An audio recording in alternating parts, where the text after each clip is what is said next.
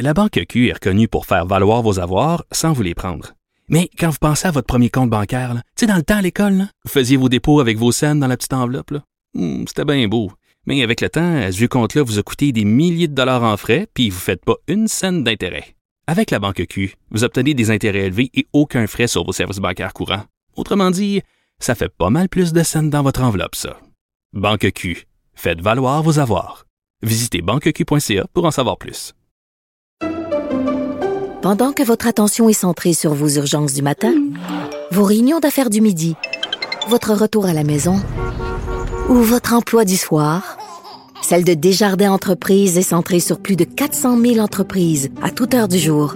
Grâce à notre connaissance des secteurs d'activité et à notre accompagnement spécialisé, nous aidons les entrepreneurs à relever chaque défi pour qu'ils puissent rester centrés sur ce qui compte, le développement de leur entreprise. Ne vous laissez pas berner par ces prises de position saisissantes. Geneviève Peterson est aussi une grande sensible. Vous écoutez Geneviève Peterson. Gabriel Caron est là. Salut, Gab. Salut! Écoute, journée historique, toi chose, euh, le volleyball de plage ne sera plus jamais le même. Euh, on n'obligera plus les petites madames à s'habiller trop sexy. Exact, grand jour. D'ailleurs, euh, nous, on appelle ça du volleyball, hein, mais les Français, eux, appellent ça du beach handball. ah, Alors, OK. C'est, euh, c'est- merci, euh, merci de le préciser. Je cherchais un mot anglophone pour trouver un, un équivalent d'un sport anglophone. C'est, toujours très français, très français. Oui, en fait, la décision est survenue parce que là, on se remet un peu en contexte.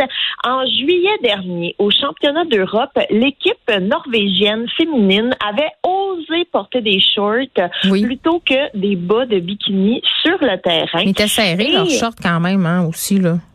Oui, mais on voyait pas le galbe de la foufoune. Ah. Alors, euh, c'était déjà ça. Et euh, l'équipe avait fait euh, ce, ce choix vestimentaire pour dénoncer en fait les inégalités entre les hommes et les femmes et euh, le sexisme des tenues féminines dans le monde du sport. Résultat, elles avaient écopé d'une amende de euh, 1500 euros par joueuse. Donc ça, c'est à peu près 2200 dollars chacune. Amende que, on s'en souvient, la chanteuse Pink avait payé, hein? proposé. Oui. oui, oui, avait euh, payé pour justement les épauler et les soutenir et les encourager dans leur lutte. Et là, si on se ramène aux anciens règlements, ça disait que pour les femmes, des hauts et des bas de bikini mettant le ventre à nu avec une coupe ajustée et coupée à un angle vers le haut de la jambe. Ça, c'était le règlement pour la tenue sportive. C'était pour le sport, là, bien évidemment. C'était pour mieux performer, là, euh, faire des smashs euh, qui sont davantage performants et tout ça. Bien, bien, bien sûr, c'est pour ça là, qu'on a dessiné euh, et qu'on a décidé ça. Hein? Ben, évidemment, tout le monde sait très bien qu'on est plus rapide le nombril à l'air. Tout Ben, le monde est au courant de ça. Ben, je pense que oui. Là. Et pour les hommes, eux, ils étaient autorisés à jouer avec des débardeurs, ou ce qu'on Mm. appelle des bonnes vieilles camisoles, Lousse? et des, des, oui, tout à fait, et des shorts qui ne dépassent pas 10 cm au-dessus du genou Mais- et mais- qui peuvent être lousses. Mais tu sais, euh, tu sais, Gabriel, quand même, euh, les hommes n'ont pas le centre de gravité au même endroit euh, que les femmes. Ça explique peut-être tout ça. Là. Visiblement, c'est pas du sexisme, c'est de la science.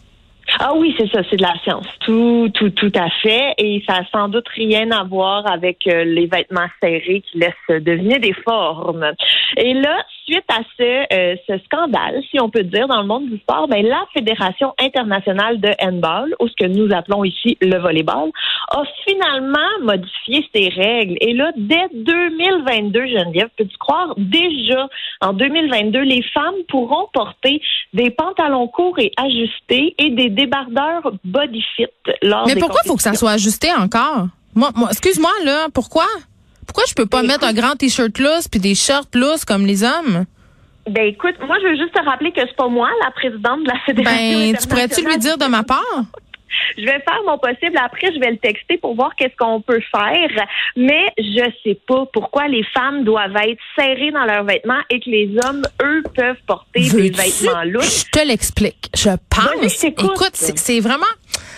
C'est une supposition là, tu sais, tu, tu me diras là, euh, puis j'ai pas la science infuse, mais je, je m'appuie quand même sur des, des centaines d'années de patriarcat. Je pense que c'est pour se rincer et qu'on qu'on demande aux femmes de s'habiller sexy, tu sais, les joueuses de tennis, les joueuses de volleyball, euh, tout, tout le monde là, dans, quand on les nageuses synchronisées, tout ça là, on, je, je pense qu'il y a quelque chose de ça là-dedans. Puis c'est bon aussi pour les gens euh, qui les commanditent ces, ces femmes-là de pouvoir les mettre sur leur poster dans, dans leur plus simple appareil. Mais, mais écoute, je voudrais pas avoir l'air d'une féministe radicale.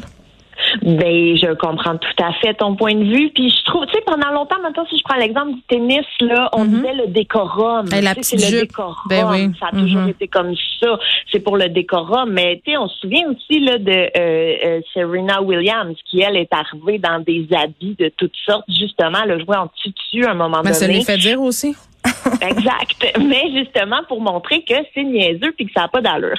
Donc, euh, y- on a encore du chemin à faire parce que, évidemment, comme tu le disais, eux autres, les filles, leurs vêtements doivent être ajustés, tandis que les hommes, eux, peuvent y aller en short euh, bien lourd. Mais moi, je trouve ça terrible. Ma fille joue au volet hein, dans les équipes compétitives. Là, Euh, à son école, il y a un costume. Écoute, là, Gab, on mesure tout ça à règle. Pas le droit de se pointer en short trop courte, pas le droit de camisole, pas le droit de rien. Mais oups, uniforme d'école de volet, c'est des shorts avec la strap d'ampouli qui rentre dans raie.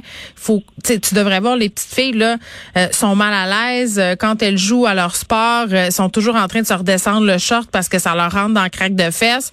Euh, tu sais, c'est quand même assez paradoxal. On parle de jeunes filles de 14-15 ans. Elles se rendent compte assez parfaitement là, que leurs congénères masculins qui jouent hein, au basketball, ben eux autres, ils ont pas de code vestimentaire pantoute, pantoute. Là. Ben non, effectivement, c'est vraiment un exemple flagrant de double standard. C'est vraiment, Ah. vraiment ça. Tant pour les filles qui sont des sportives et qui vont, par exemple, à l'école. Moi aussi, je me souviens, à l'école publique, là, et on s'est faisait toutes mesurer nos camisoles, nos Ben, c'est jupes pour être sûr Faut pas que tu sois un petit agace qui dérange euh, Jason en mathématiques. Faut pas. Exact, parce que c'est clairement de ma faute. C'est Ben, c'est ta faute. mathématique. En tout cas, écoute, euh, on va se réjouir quand même euh, les femmes qui auront le droit de porter non pas des bikinis, mais des shorts et des camisoles très serrés. On n'arrête pas le progrès. Merci, Gab. Ben, salut!